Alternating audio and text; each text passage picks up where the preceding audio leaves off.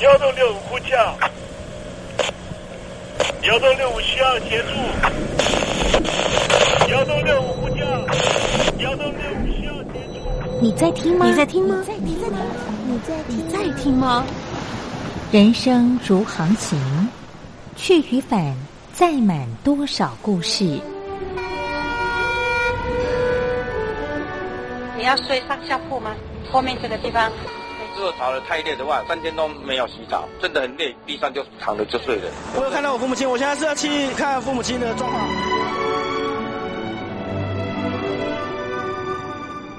聆听故事湾，让每个故事找到属于自己的码头。我到了那儿以后，我们就往妈妈家去。我一到那边，就感觉我妈妈已经她能够活活下来都不容易。我知道，他没他没跟我讲，我也不敢问，好好苦。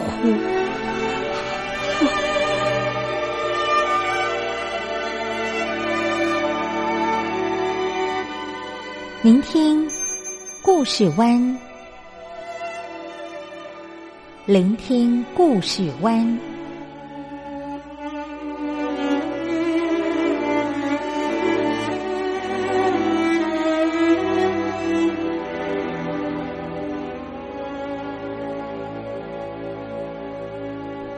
故事总有一个停泊的港湾。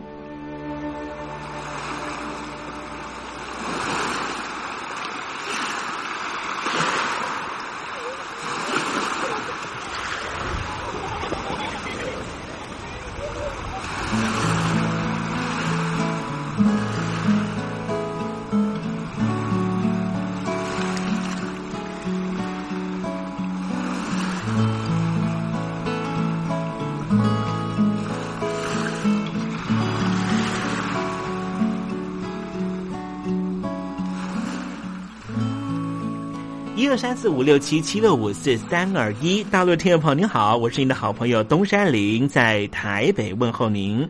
正在为您进行的栏目就是聆听故事湾，一二三四五六七七六五四三二一，全年无休，每天在空中为您服务。您在每天的凌晨三点十分，或是傍晚的六点十分，都可以在光华之声频道收听到这个栏目。聆听寰宇趋势，不用太多解释，因为聪明的你心中自有诠释。亲爱的听众朋友，我们的节目早晚各一次，听众朋友你可以选择最适宜的时间，和东山林共度这短暂的五十分钟的时光，就在光华之声的频道空中相见。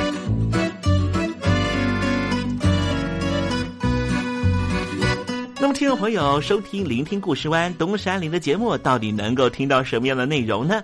尤其啊，我们环宇全世界，焦点放到神州大陆啊，光是整个中国大陆呢，就有将近九千家不同的大大小小的电台了。我们的节目到底有什么不一样的地方呢？嗯，让东山林自吹自擂一下吧啊。宫中频道何其多，赵钱孙李挺能说。热点平地上直播，仔细听来差不多。直播室外领导多，你说他能怎么说？开场才说茶黑窝，碰上土狼不敢摸。主播低头翻翻稿，导播左右反复搓，想到孩子泪婆娑。好了好了，都别说，且听东山林怎么说。东山林不是红太狼，也不是那喜羊羊，亲亲海上一叶舟，才能自在自在说。客官呐、你拉把椅子随便坐，袒胸露背床上卧，怎么自在怎么做，就当这是自己家，自己家。睁大眼睛，show time！Hello，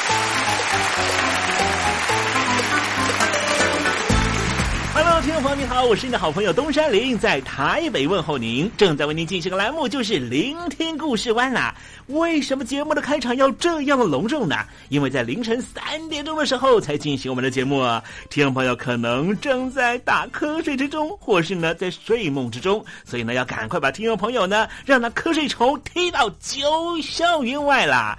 听众朋友，今天的节目非常的精彩，千万不要错过喽。那么精彩的内容到底包含了什么呢？赶快让东山林为您报告。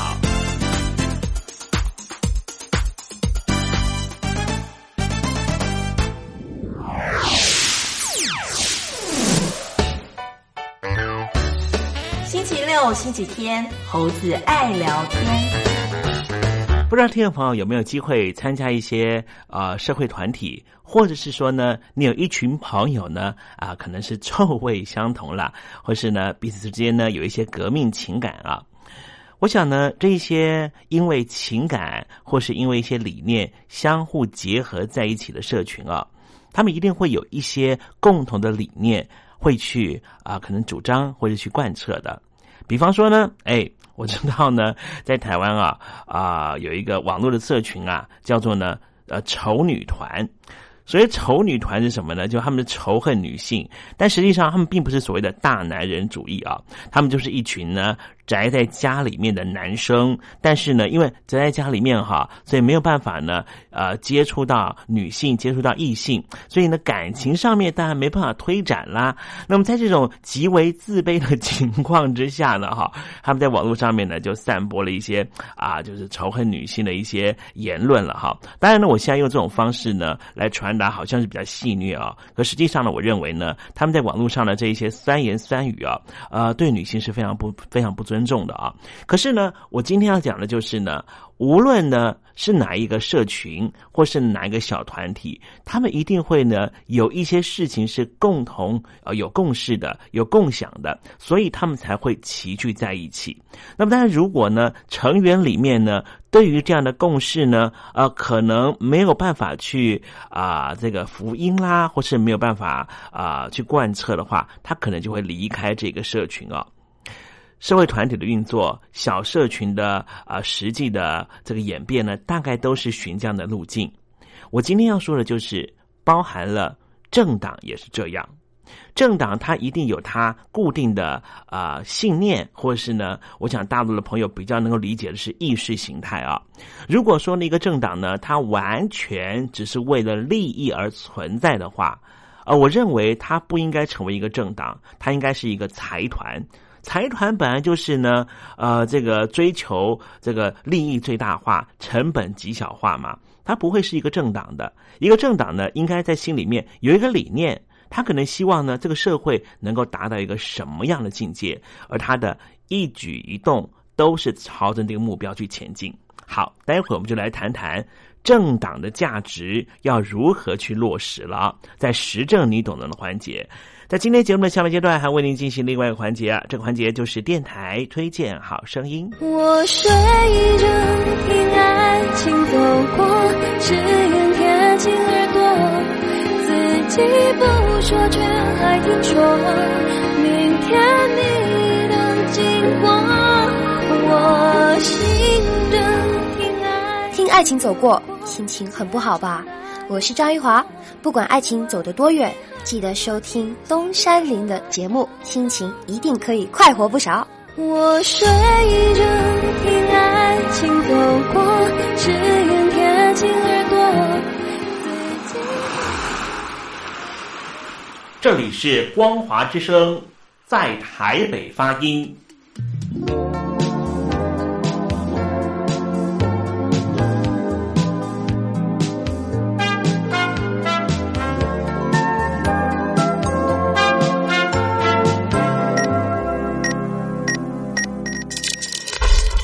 习近平马克思喊你回家吃饭。习近平马克思喊你回家吃饭。习近平马克思喊你回家吃饭。一百年前，一群学生踏上天安门，向政府讨个说法。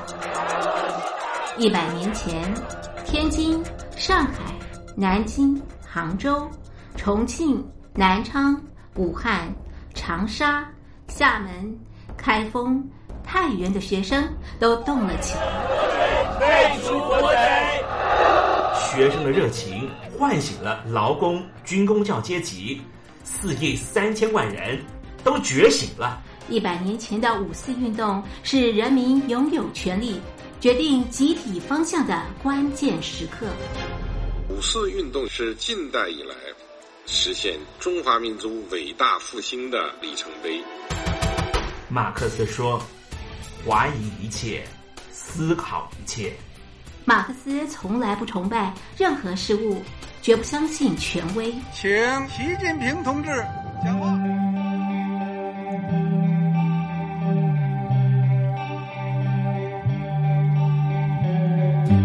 听众朋友，您陷落在中国式的寂寞里吗？一个人上班，一个人吃饭，一个人回家，一个人上网，一个人追剧。马克思只相信，一个人只有为他人的幸福生活而战，最终才能够拥有自己真正的幸福。五四大英雄，我能救中国。写信告诉我，你能做什么？你要做什么？就从你的班级做起，就从你的办公楼做起，就从您住的小区做起吧。写信告诉我，你能做什么？你要怎么做？陈独秀就是你。五四大英雄，我能救中国。三百字征文活动即日展开。来信请寄到台北邮政一千七百号信箱，台北邮政一千七百号信箱，或是电子邮箱 l i l i 三二九小老鼠四十五点 highnet 点 net，l i l i 三二九小老鼠四十五点 highnet 点 net。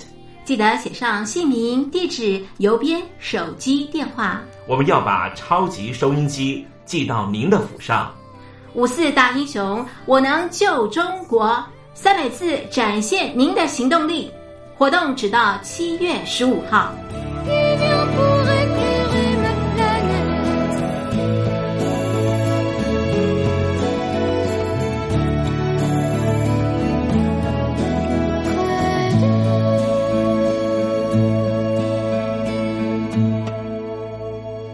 现在，请习近平同志讲话。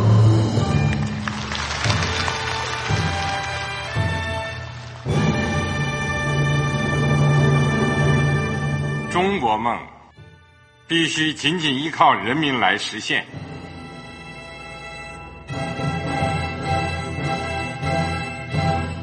好国民得关心家事、国事、天下事。呃，谢谢发言人。我们注意到，现在那个外面有很多关于前中央政治局委员周永康的一些消息和报道。我不知道发言人对这个事情有没有什么可以呃透露、可以披露的。国家对于公事啊，不是什么东西都要公示的。我只能回答成这样了，你懂的。那么作为天津市来说，每年要偿还的这个公路建设的贷款量有多大？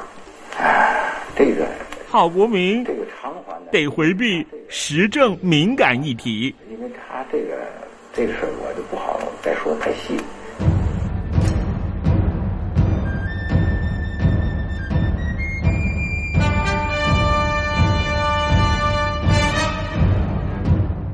们要坚持人民当家作主，坚持人民主体地位。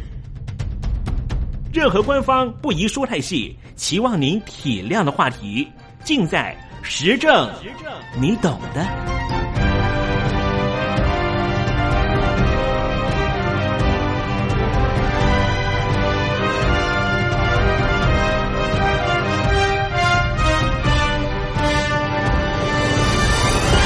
我只能回答这样了，你懂的。那些官方无法为您说太细的事情，就让东山林为您详细的说明白。天婆早上好，晚上好，正在为您进行的栏目就是聆听故事湾。此刻为您进行的环节就是时政，你懂的，一同关心焦点话题。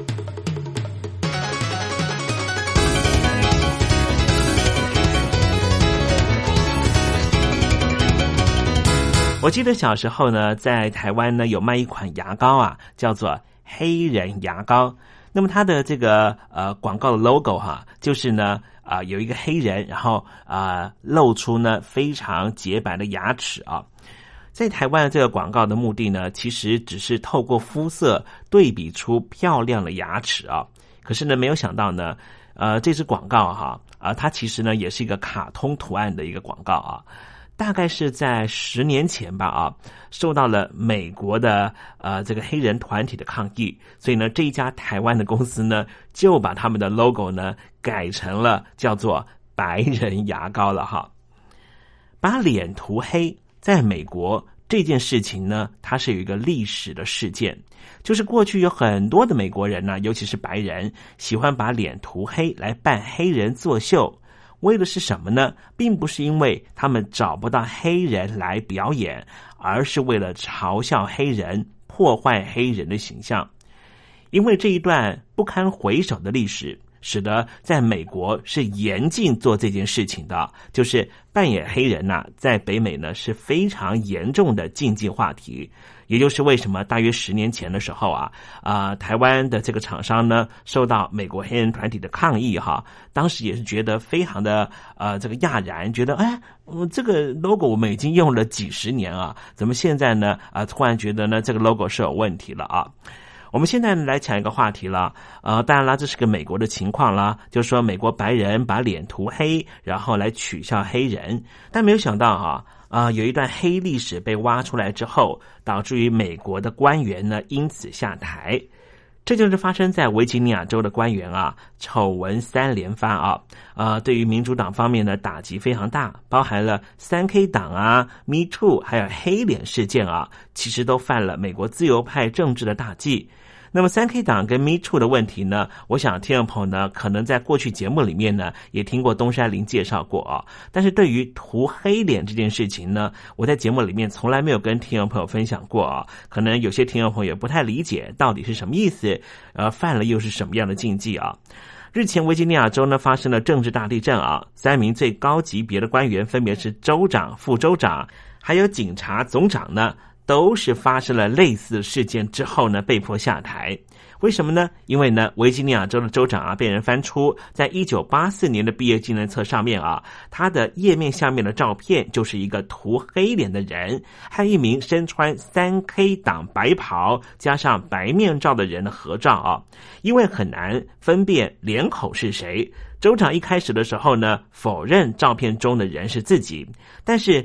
这种同学相册里面自己的页面下面，实在没有理由放一个和自己毫不相干的人，所以后来州长呢只能够承认啊，照片中其中一个人可能是他自己。州长说呢，当时他为什么把自己的脸涂黑呢？是因为他要扮演当时非常红的红歌星迈克杰克森的月亮舞步啊。这州长事件发生之后呢，检察总长呢也公开呼吁州长要辞职。但是非常丢脸的事情呢，就是之后又被媒体发现，这一位检察总长在十九岁的时候也有一张照片，同样把脸涂黑，扮成一位黑人的饶舌歌手。那么维吉尼亚州的副州长呢，是因为先前涉及了 Me Too 事件啊，因为有两名女子指控过去曾经被这副州长给性侵啊，所以呢，他也提前下台了。维吉尼亚州的官员啊，是丑闻三连发，但对于执政者来说呢，是非常大的打击。三 K Me Too 黑脸啊，都犯了美国非常重要的禁忌。那么，如果听众朋友呢有留意美国新闻的话，就会知道涂黑脸争议呢，并不是最近才有的。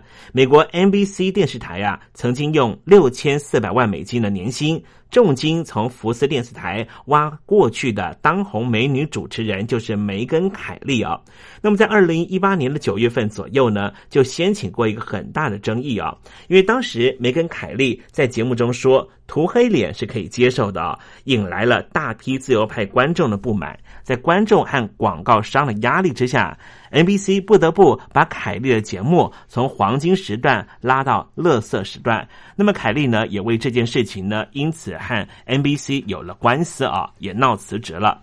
那么在十九世纪的时候啊，当时呢黑奴刚刚解放啊，黑人还是没办法从事很多工作，比如说呢舞台剧。那么这时候呢，舞台上面如果有黑人角色的时候怎么办呢？他们就会把白人的脸涂很黑，扮黑人。所以回头来看呢，这种做法呢会勾起黑人两类的不愉快记忆。第一种就是黑人不能从事艺术工作本身，这就是被压迫的象征。第二种就是剧本的内容，虽然有部分涂黑脸是艺术需要的权宜之策，因为他们需要黑人角色，黑人在剧本里面也不一定被丑化，但是更多的剧情都带有以黑人为笑料的素材，更有甚者还有专门以黑人为笑料的剧目。当时的黑人角色都是被丑化的对象，黑人被视为低等、低智商、不开化。懒惰等等，舞台剧和电影把黑人视为嘲弄对象，或者至少是以这些成见作为笑料。时间的轨迹继续往前推展，后来黑人可以从事艺术工作，但是白人继续用扮黑人的形式加强这种成见。十九世纪到二十世纪初期，美国还流行一种黑人搞笑剧，主要就是白人扮黑人。然后以取笑黑人为乐。在十九世纪废除蓄奴之后，黑人的处境一度稍微好转。但是到了十九世纪末，南方白人蓄积的怨恨，加上随着社会达尔文主义和白人优越主义，美国又发展出南方视角的历史观。这种历史观认为，奴隶制并没有那么差。白人奴隶主不但没有苛刻他们的黑人，没有从黑奴身上发大财，相反的，白人奴隶主之所以维持奴隶制度，是因为奴隶制度承担了很多社会功能，其中之一就是教化黑奴，让他们能够融入文明社会。在这种史观之下。无论从学术界、舆论界、艺术界，或是政治圈，都产生了奴隶制平反的美化风潮。被誉为美国南方经济研究之父的菲利普，借由对比战前数十年的黑奴不断上升的黑奴价钱和不断下降的棉花价钱，得到了结论：黑奴制度是不赚钱的，或者至少没有其他投资来的回报丰厚。之后，有学者进一步解释，黑奴制度之前之所以能够盈利，是因为美国南方一再扩展土地，但是随着向西的土地扩张已经到了极限，黑奴制度基本上已经无利可图，即便没有南北战争，也是会消失的。在艺术圈，一九一五年，著名的电影导演格里菲斯制作了一个《国家诞生》的这部电影。这一部现在看起来是种族主义非常强烈的影片，大受欢迎。虽然这部电影里面使用的技术和叙事手法都是革命性的，但是它迎合了当时的风潮，才是受欢迎的主要原因。在这部电影里面，所有主要演员角色都是涂黑脸的。当时掀起的美化风潮，带动了南方各地树立联邦标志物。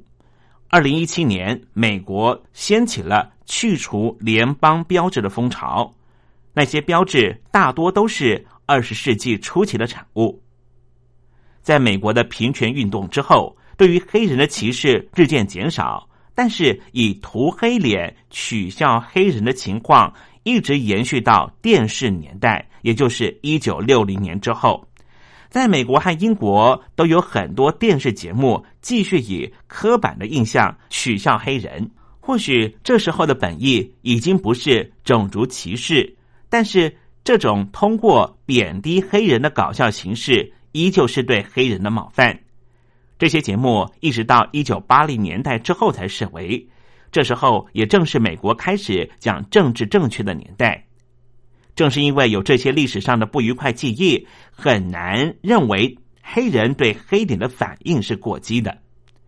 值得指出的是，在东亚地区。找人涂黑脸扮黑人也很常见，即便不是以专门的电视节目出现，在一九九零年代，香港的电视节目有不少有趣的桥段，都有找人涂黑脸，用古怪的腔调说话，扮丑逗笑料。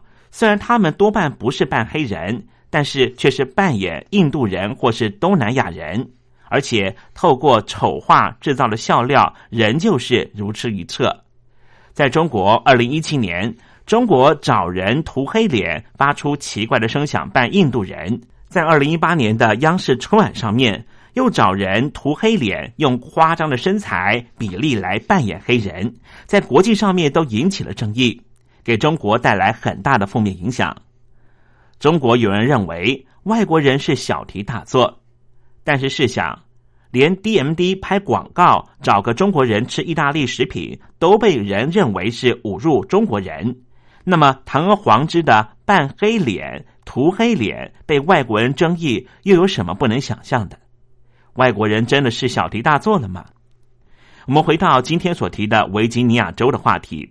其实撇开州长身份和选举因素，州长涂黑脸，那是一九八零年代初期，正是刚刚开始强调涂黑脸是一种冒犯的年代，而各地的进展不一，一些学校的学生依旧上演涂黑脸的舞台剧，但是在选举即将来到的年份。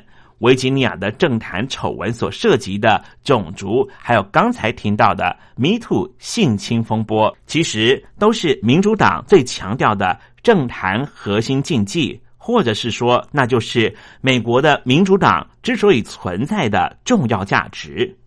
民主党一直都是选择站在少数人这一边的，这也就是为什么后来。这些事情成为了美国共和党最有力的道德武器。同样的道理，上个世纪初期的时候，中国共产党到底是凭借着什么成为老百姓幸福的政党？中国共产党选择和弱势站在一起，中国共产党选择和农民和劳工站在一起。时至今日，已经取得了执政权的北京当局的中国共产党。经得起时代和价值的考验吗？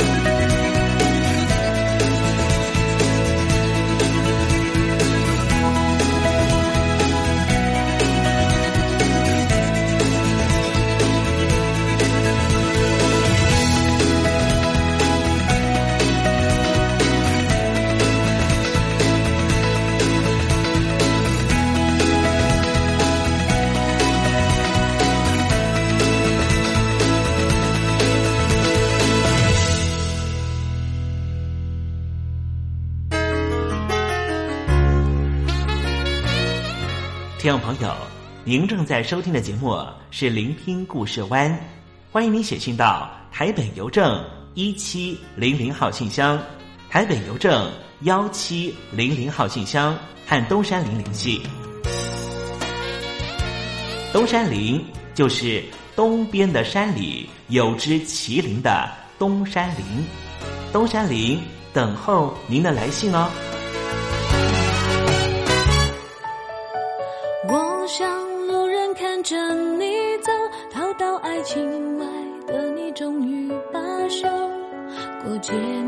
炫耀你的自由，就分开走。我们说好不回头。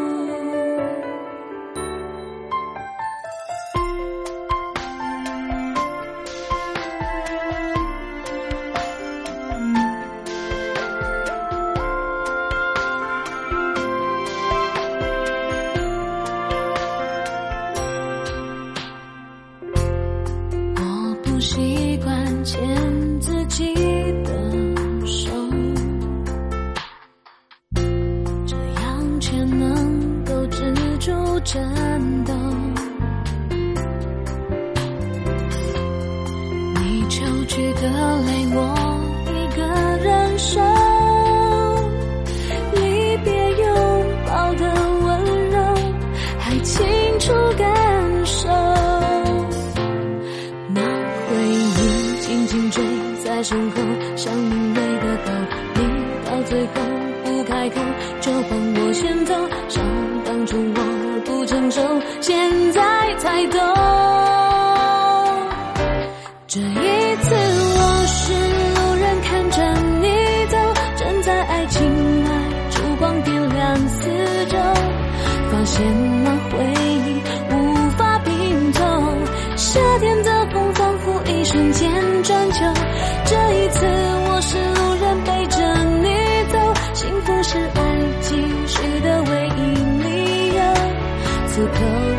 敷衍你的对手爱到最后成全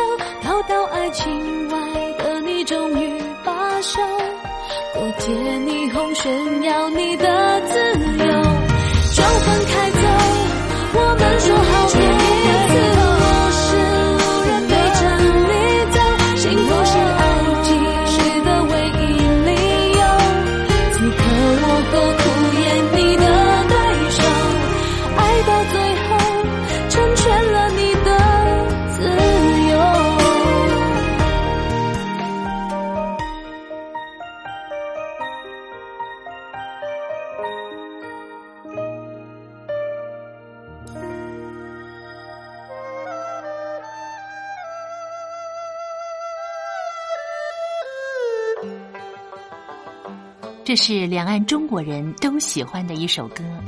小城故事多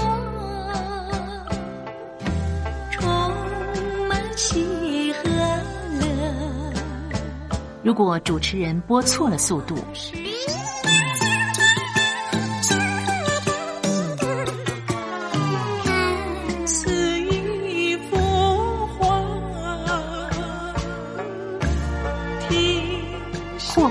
过慢的走调歌曲都不是听众喜欢的。人生境界真善美这里已包括两岸和谐关系也得循序渐进快慢相宜小城故事真不错情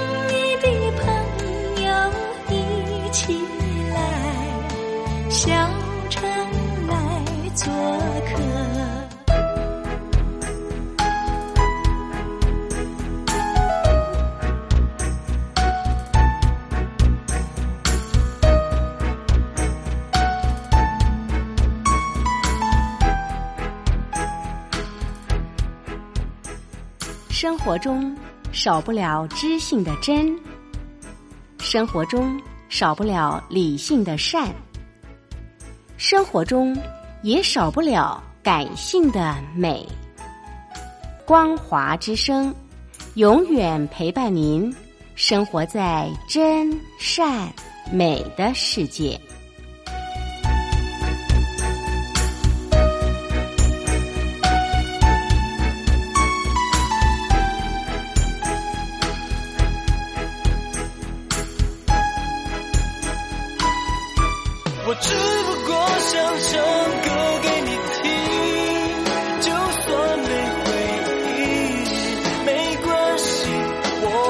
完这最后一句。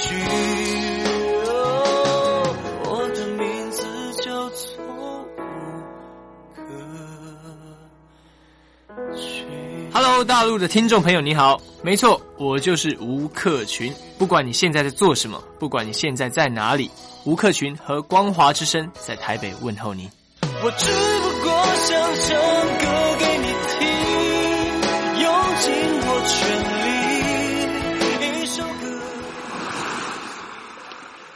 这里是光华之声。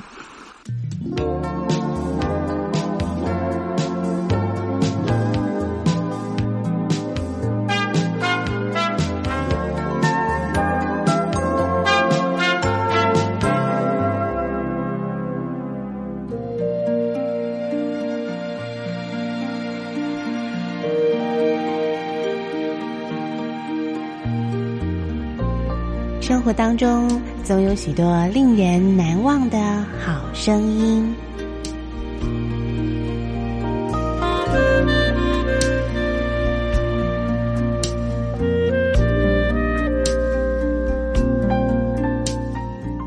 电台真心推荐，只想给你最好听的好声音。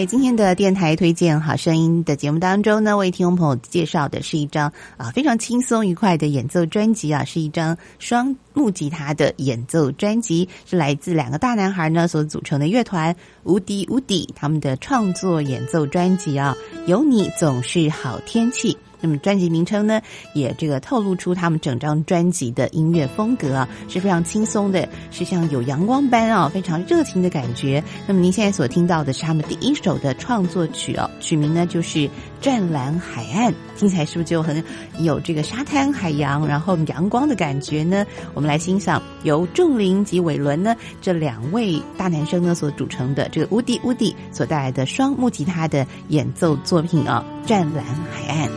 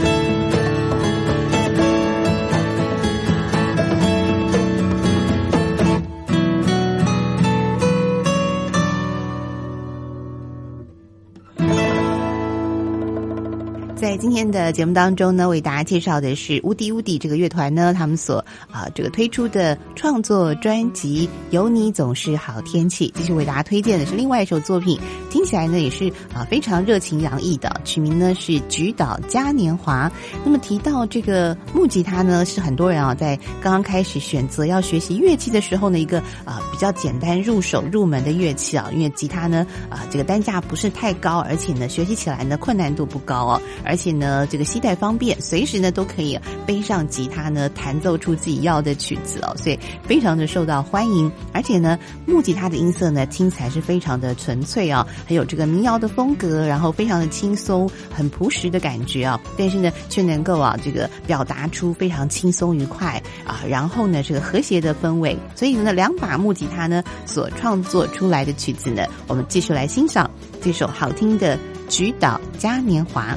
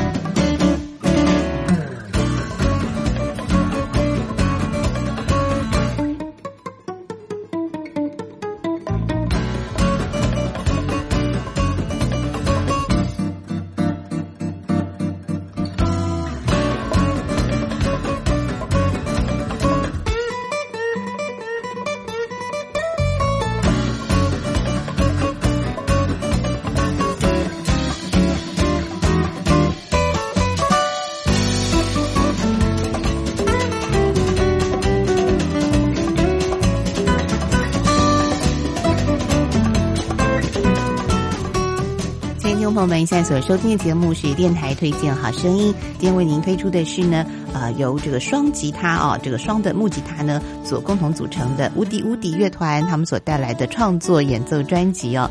那么刚刚欣赏的是《菊岛嘉年华》，那么最后呢，我们再一起来欣赏的是他们这张专辑同名的呃主题旋律，就是有你总是好天气。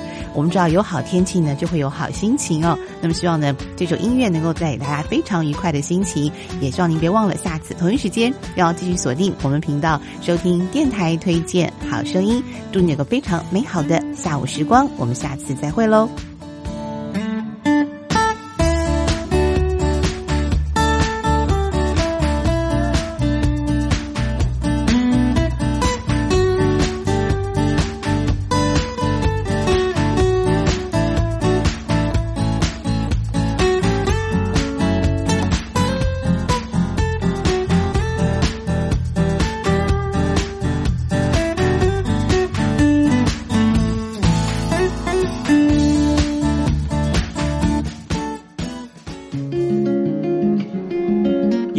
青青着地垂，杨花漫漫搅天飞。柳条折尺花飞尽，借问行人归不归？